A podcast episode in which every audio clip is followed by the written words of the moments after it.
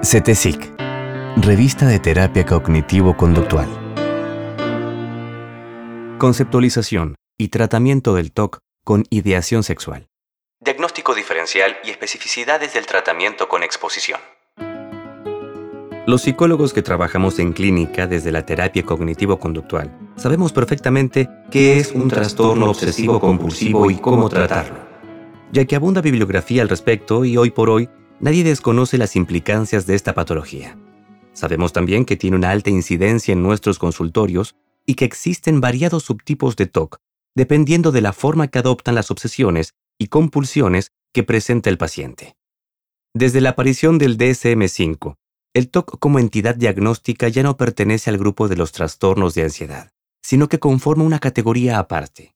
En esta entidad, los contenidos específicos de las obsesiones y las compulsiones varían entre los individuos, pero ciertas dimensiones de los síntomas son comunes, como los síntomas de limpieza, las obsesiones de contaminación y compulsiones de limpieza, la simetría, obsesiones de simetría y repetición, compulsiones de contar y de orden, los pensamientos prohibidos, de agresión, sexuales y obsesiones y compulsiones relacionadas con la religión, y los de daño, el temor a hacerse daño a uno mismo o a otros, y compulsiones de comprobación relacionadas.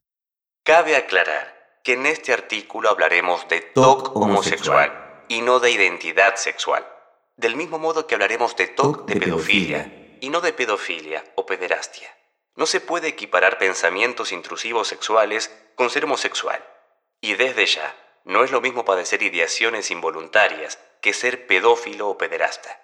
Esta diferenciación conceptual la desarrollaremos pormenorizadamente al abordar cada uno de estos subtipos de TOC.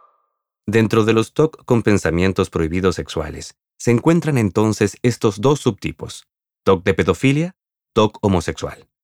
A pesar de que estos subtipos pueden constituirse como motivos iniciales de consulta, la verdad es que suelen aparecer luego de una fase avanzada del tratamiento ya que el paciente siente mucha vergüenza de contarlo y teme que el terapeuta lo juzgue negativamente como perverso o degenerado.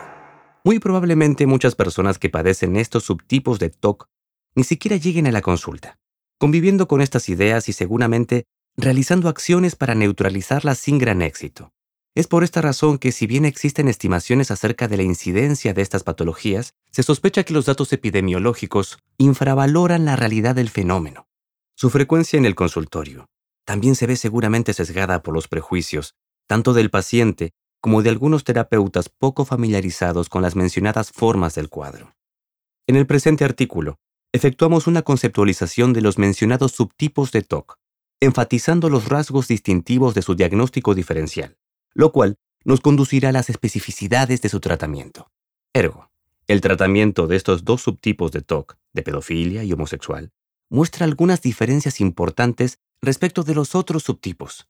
De hecho, existe el riesgo de cometer errores, algunos muy serios. ¿Qué es el TOC?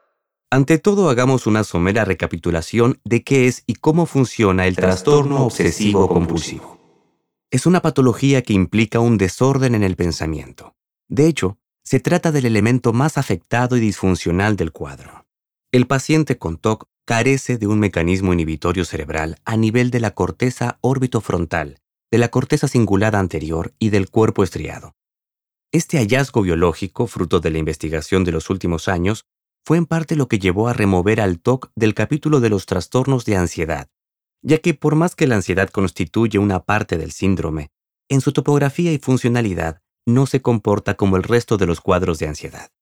Es por esta razón que el paciente con TOC no elige pensar de la manera en que lo hace, y que la psicoeducación, si bien colabora para entender el trastorno, jamás alcanzará para modificarlo. Grosso modo, el paciente con TOC evalúa, analiza y juzga sus propios pensamientos. En ocasiones también lo hace con las sensaciones y emociones. Al pensar algo como, si agarro un cuchillo puedo clavarlo a mi hijo, sentirá terror y evitará estar cerca de los cuchillos. Ahora bien, Aquí estamos en la típica descripción de obsesiones, la idea, y compulsiones, la acción. A partir de la investigación de las últimas décadas, algunos autores como Paul Sakolskis aportaron una valiosa idea respecto de los pensamientos automáticos que se disparan como consecuencia de las obsesiones. Son pensamientos de juicios de valor, los cuales en lugar de orientarse a un hecho externo, lo hacen hacia el propio contenido mental.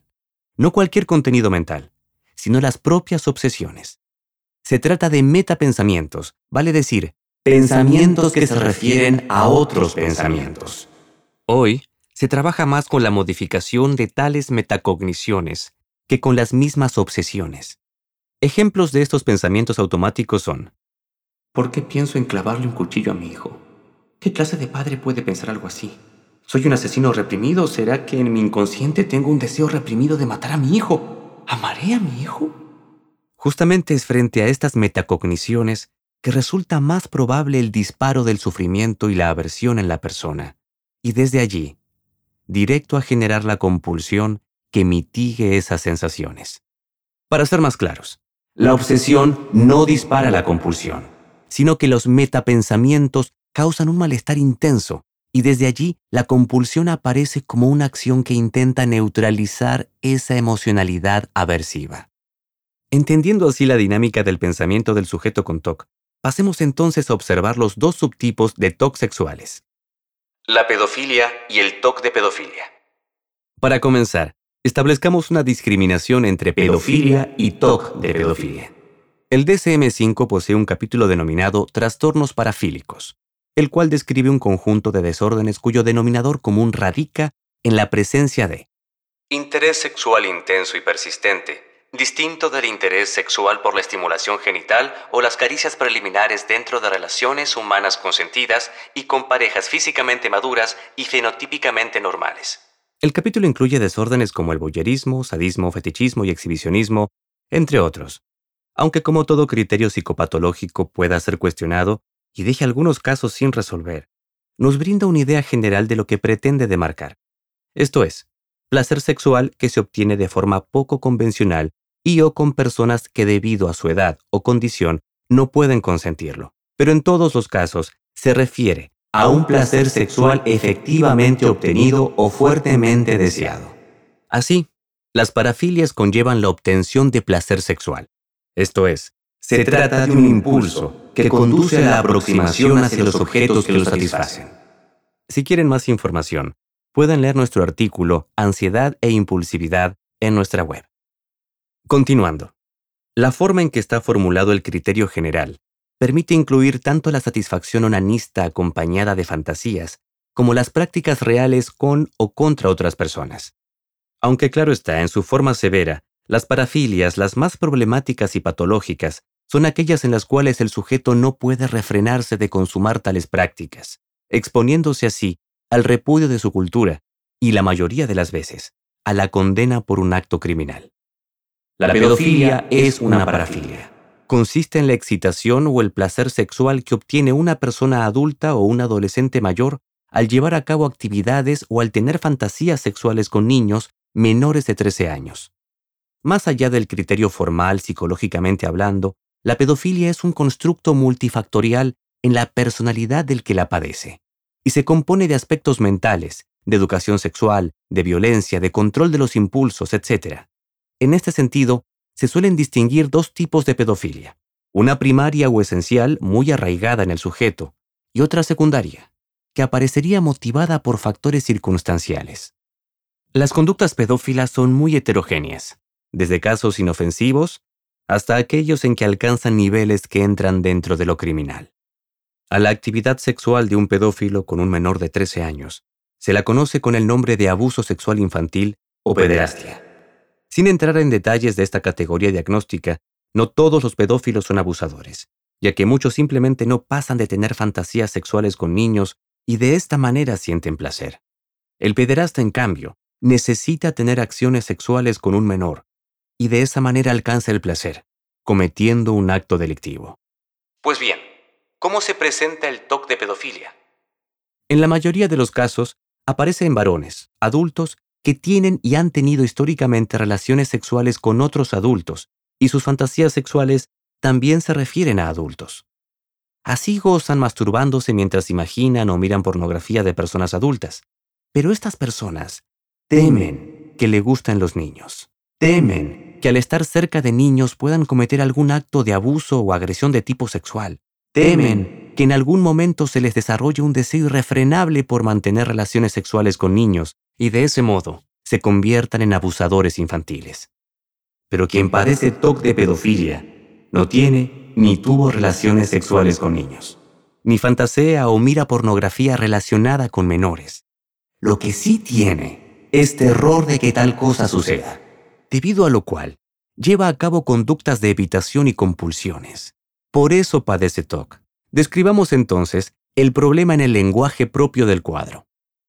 Al paciente se le presenta la obsesión pensamiento intrusivo de poder agredir sexualmente a un niño, lo cual le gatilla pensamientos automáticos, metacogniciones, acerca de ser un abusador o pedófilo. Ello conduce a un malestar emocional intenso que deriva en intentos de neutralización, vale decir, compulsiones y conductas de evitación. Así, en general, evita permanecer en lugares donde hay niños, como plazas, cercanías de escuelas, reuniones familiares donde hay menores. Al efectuar el diagnóstico diferencial, el TOC de pedofilia resulta frecuentemente confundido con la pedofilia, tal vez porque ambos tienen su alcance en la fantasía. No obstante, hay un elemento diferente y crucial al momento de compararlos. El placer. El pedófilo siente placer mirando fotos, fantaseando, imaginando acciones sexuales con niños, mientras que el sujeto con TOC siente asco, repulsión o sensaciones aversivas cuando aparecen en su mente imágenes de acciones sexuales con niños. Si logramos hacer esta mínima distinción, ya iremos entendiendo que no son cuadros ni siquiera parecidos y que por lo tanto la manera de abordarlos también será completamente diferente. La homosexualidad y el TOC homosexual. De manera análoga, efectuemos una distinción entre la homosexualidad y el TOC homosexual. Afortunadamente ya no tenemos criterios para la homosexualidad en el DSM-5 ni en ningún otro manual diagnóstico que se pretenda científico, dado que desde hace unas cuantas décadas no se la considera una patología. Dicho de manera simple, ser homosexual implica la experiencia de excitación y placer sexual con personas del propio sexo.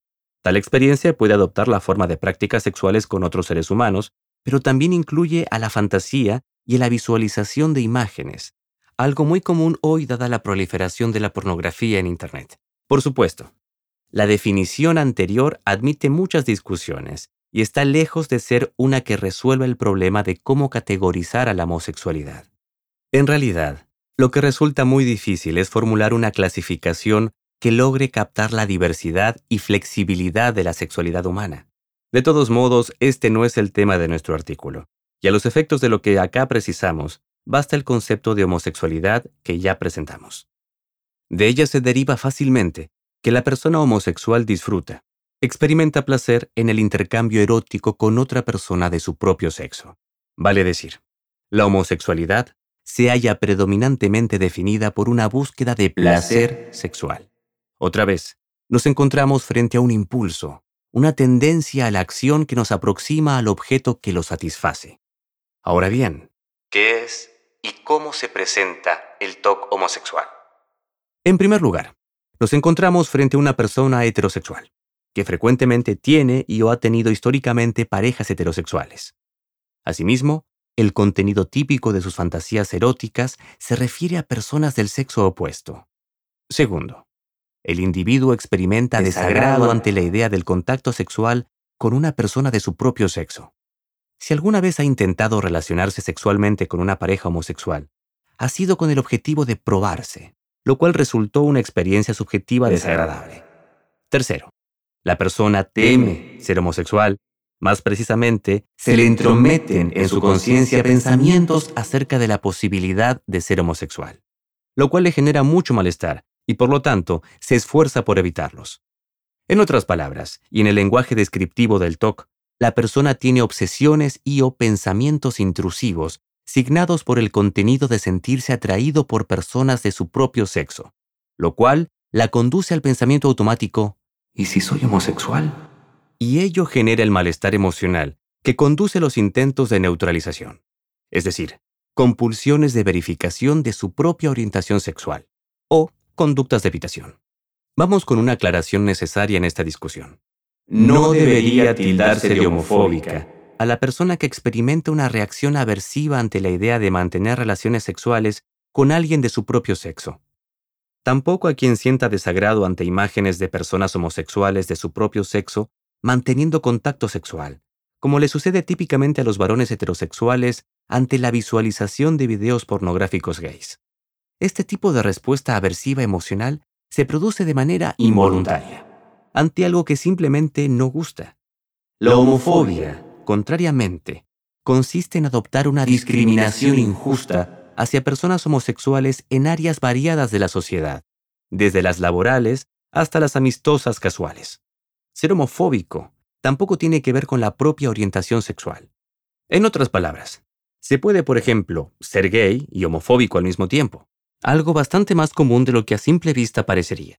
Afortunadamente, nuestro mundo ha claramente evolucionado en la dirección de la aceptación hacia las minorías, un avance humanístico grandioso cuyas consecuencias favorables tan solo se empiezan a vislumbrar.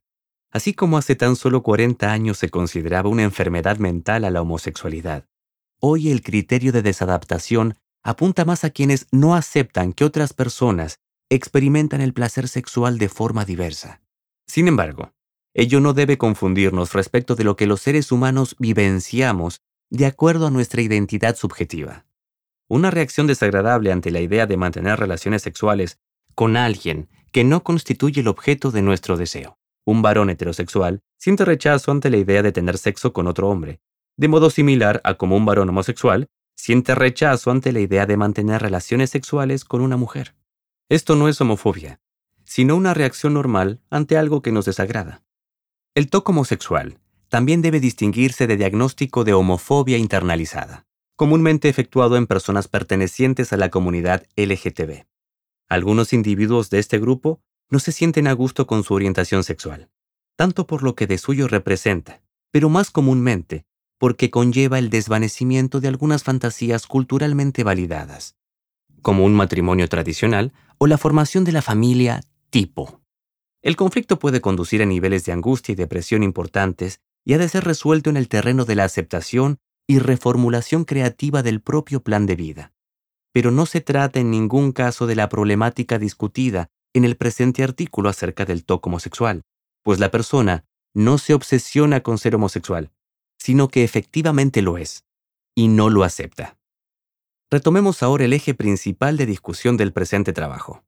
A la hora de efectuar un diagnóstico diferencial entre un toque homosexual y una persona que elige tener sexo con otra persona de su mismo sexo, habremos de observar un factor emocional distintivo crítico, el placer.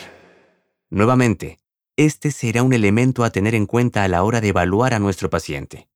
La persona homosexual fantasea, piensa y goza con otra persona de su mismo sexo, y es el placer y su búsqueda el motor principal de su accionar. Por el contrario, el sujeto con toque homosexual suele ser un sujeto heterosexual que tiene temor, asco, terror o alguna emoción aversiva respecto a la idea de poder estar con alguien de su mismo sexo. Es justamente lo opuesto a lo que siente un homosexual, que no tiene ni asco ni dudas de lo que desea para su satisfacción sexual. No está de más mencionar que en las terapias de orientación psicoanalítica resulta muy frecuente la interpretación de las obsesiones de pedofilia y olas de homosexualidad como señales inconscientes de un deseo que puja por ser cumplido. En un castellano simple y llano, el psicoanalista suele afirmar a sus pacientes con toque homosexual frases tales como Tus pensamientos pueden mostrar algo del orden de tu homosexualidad reprimida. O al paciente con toque de pedofilia, ¿Señala esto acaso algo del deseo de dañar a un niño? Resulta sumamente inadecuado pensar que un sujeto que muestra sensaciones aversivas ante la idea de mantener relaciones homosexuales es en realidad homosexual pero lo niega. Así como que el sujeto que teme violar niños en realidad desea violarlos pero lo niega. Aunque parezca mentira, existen aún algunas terapias que aportan este tipo de interpretaciones. Enfoques psicodinámicos que hablan de un deseo inconsciente, aun cuando la investigación científica cada vez más se ha alejado de esta clase de explicaciones complicadas y sin ningún apoyo empírico. Muy lastimosamente, al ser estas explicaciones, que no son tales, sino conjeturas, ofrecidas por un profesional de la salud mental, no solo no generan ningún cambio favorable, sino que contrariamente, más bien, logran que el paciente empeore o abandone el tratamiento más confundido que antes. El tratamiento del TOC de pedofilia. Como estamos hablando de un subtipo de TOC, la técnica de primera elección en este trastorno es la exposición y prevención de la respuesta, EPR. Si bien el procedimiento ha mostrado alta efectividad, puede suceder que el terapeuta no sepa hacer un buen análisis funcional del caso y termine interviniendo con un protocolo de exposición inadecuado e incluso iatrogénico con algunos pacientes. Aquí volvemos a recordar algunos axiomas respecto a qué se expone al paciente cuando se hace exposición. Como hemos discutido en otro artículo, puntualizaciones acerca de la terapia de exposición, que pueden leer o escuchar en nuestra web, en ocasiones se expone a lo que el paciente teme, al objeto fobígeno, opuesto en lenguaje conductual, a los estímulos condicionados de ansiedad. No obstante, muy frecuentemente lo más operativo y funcional es exponer a lo que el paciente evita, o en lenguaje conductual, a los estímulos discriminativos de las conductas de evitación y escape que se mantienen por reforzamiento negativo. Vale decir, lo que el paciente teme no siempre es lo que evita. Lo que teme y lo que evita pueden ser lo mismo o pueden ser algo diferente, pero siempre se encuentran funcionalmente relacionados. La elección del conjunto de estímulos hacia los cuales habremos de dirigir la exposición se guía más por lo que se evita que por lo que se teme. En el caso del TOC, este axioma adquiere especial importancia. Ahora bien, ¿qué teme el paciente con TOC de pedofilia? En general tiene miedo de hacerle algo sexual a un niño, tocarlo, abusarlo, verlo desnudo, violarlo. Por ende, al exponer al paciente a su temor, ¿deberíamos conducirlo, por ejemplo, a que toque niños desnudos? Obviamente que no. Algunos terapeutas inexpertos podrían pensar en exponerlo a imágenes de niños desnudos, o peor aún, a películas de pedofilia donde se abusa sexualmente de un niño de modo tal que aprenda a tolerar dichas imágenes. ¿Sería correcto hacerlo? Tampoco, nada más lejos que esto. En estos casos, habremos de ser muy cautelosos ante todo, entender bien la patología, sus implicancias y las de nuestra intervención. Así, conducir la exposición de manera adecuada requiere un análisis funcional, preciso y acorde a lo que el paciente hace, y no a la descripción neta de lo que teme, ya que en muchas ocasiones lo que teme es universalmente aceptado. En efecto, en lo que hace a la sexualidad infantil, todos tenemos miedo de lo mismo en menor o mayor escala. Toda persona que se precie de ubicarse dentro de la salud mental y que no padezca de pedofilia sentiría aversión de ver fotos, películas o cualquier material donde se abusa de menores. En este sentido, nuestro paciente con TOC no difiere para nada de la norma. Por el contrario, está muy apegado a ella y por eso sufre al juzgar su pensamiento como algo perverso y que puede llevarlo a una acción severamente antiética y contracultural. Resulta imposible efectuar conductas que dan asco y repulsión, al menos voluntariamente. En virtud de esto, a la hora de planificar la exposición, precisamos más enfocarnos en lo que evita el paciente y no tanto en lo que teme. Los pacientes con TOC de pedofilia esencialmente evitan a los niños. Por ende, no van o ni se acercan a plazas, escuelas o reuniones en las cuales haya niños. Si por algún motivo se ven imposibilitados de escapar, entonces procuran mantener distancia de los niños o no permanecer con ellos a solas. De acuerdo con lo expuesto, los estímulos seleccionados para la exposición incluirán entonces los espacios donde haya niños. Así, por ejemplo, en una efectiva exposición en vivo, instruimos al paciente para que permanezca sentado en una plaza, sabiendo y observando que hay niños alrededor. Aun cuando se le crucen ideas pedófilas, sabemos que no hará ninguna de las acciones temidas, atacar sexualmente a un niño. Dicho simple y llano, la exposición será a contextos con niños, contacto con niños, hablarles, preguntarles algo, permanecer y jugar con niños de su familia, tan solo sentados simplemente en el mismo lugar.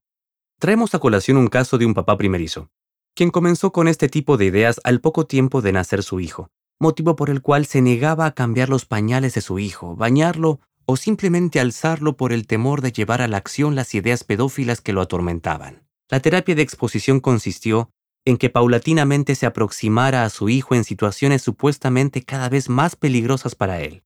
Así empezó alzándolo, luego cambiándole el pañal y finalmente bañándolo. esto se lleva adelante más allá de que las ideas intrusivas pedófilas aparezcan en la conciencia. Y tal vez justamente con esos pensamientos mucho mejor, pues la terapia de exposición se orienta a combatir la creencia de que, por tener estas ideas soy un pedófilo y voy a abusar. El paciente comprueba que los pensamientos intrusivos pedófilos son eso, únicamente pensamientos, los cuales pueden incluso persistir pero que no conducen a actos. A diferencia de lo que sucede con la evitación, que les otorga centralidad y saliencia, las ideas intrusivas van progresivamente perdiendo valencia con el paso del tiempo, a medida que progresa la exposición. Tratamiento del TOC homosexual. De acuerdo con lo desarrollado, será más fácil entender el abordaje de este subtipo de TOC, pues comparte con el anterior muchas similitudes. Al igual que el otro TOC, aquí también aplicaremos el principio de exponer al paciente a lo que evita y no a lo que teme. El paciente con TOC homosexual teme esencialmente ser homosexual y terminar teniendo sexo con alguien de su mismo sexo. Volvemos a hacer la pregunta anterior. ¿Será correcto exponer al paciente a que mantenga relaciones sexuales con alguien de su propio sexo? Pues no, nada de esto. Otra vez, pensemos tan solo con sentido común. Exponer al paciente a una situación como la mencionada conlleva un grado muy intenso de compromiso con un resultado previsible. Esto es, experimentaría intenso desagrado, ya que quien sufre TOC homosexual no presenta dudas acerca de qué le atrae sexualmente, sino que duda de lo que piensa y siente. Como dijimos anteriormente, el sesgo del TOC está puesto en el pensamiento y en sus sensaciones. Juzga a las mismas y saca conclusiones erróneas. En verdad, si a una persona heterosexual se le expone a mantener relaciones sexuales con alguien de su propio sexo, seguramente no se sentirá para nada bien. Más bien le resultará muy aversivo. Pensemos que nuestro paciente TOC es heterosexual con temor a ser homosexual. Volvemos a la pregunta entonces. ¿Qué es lo que evita este paciente? Bien, muchas cosas, y de acuerdo con la configuración ideográfica, se va a planificar la exposición. Así, por ejemplo, al estar con un amigo de su mismo sexo a solas, desnudarse en el vestuario de pileta, estar en traje de baño con otros amigos de su mismo sexo, o tomar un café con alguien de su mismo sexo y charlar, ahí a veces aparecen pensamientos de tipo fobia social, respecto a que la gente lo puede juzgar de homosexual si está tomando un café con alguien de su mismo sexo.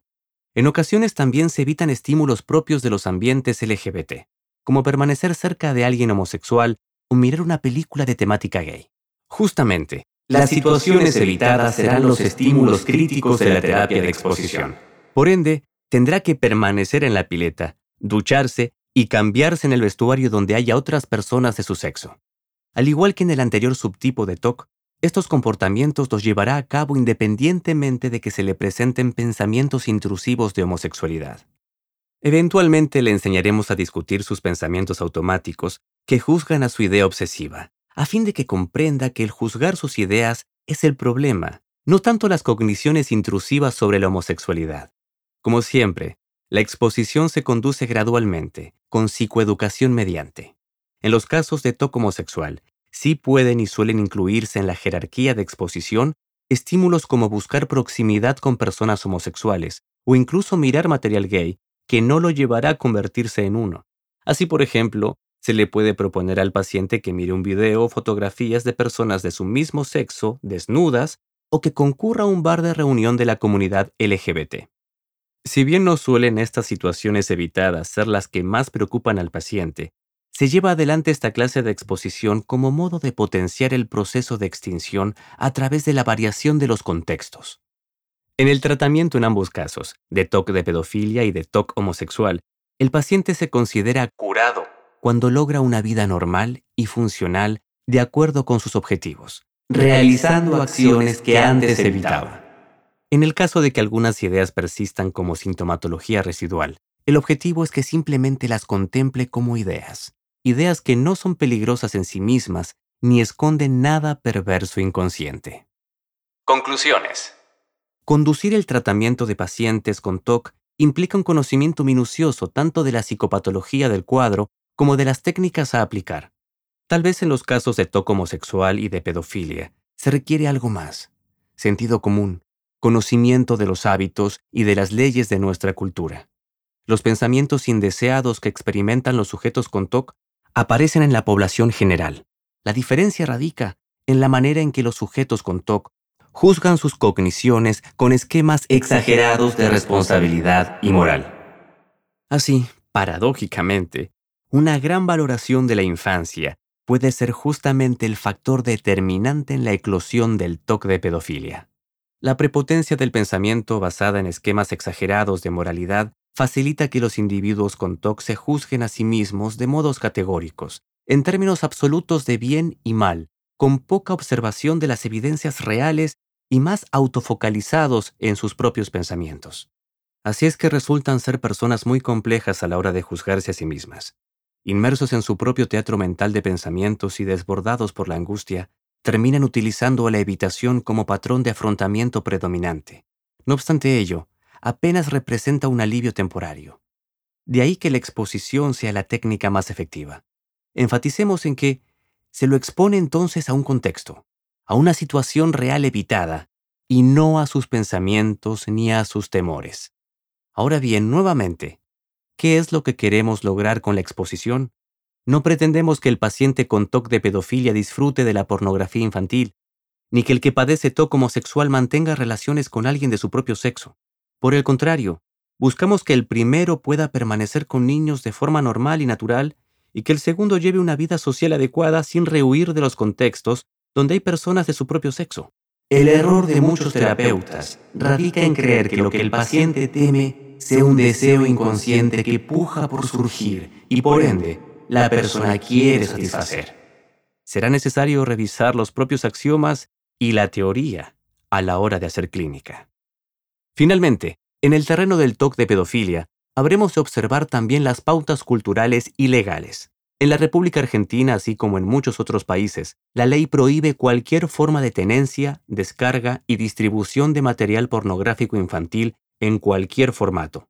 Así que si un terapeuta pretende buscar este tipo de contenidos para llevar adelante una exposición con su paciente, no solo comete un grave error técnico, sino que también se expone un problema legal serio. Evitemos entonces problemas legales y simplemente hagamos las cosas bien, basándonos en la evidencia de tratamientos eficaces y, por supuesto, con sentido común. Nuestros pacientes nos lo van a agradecer.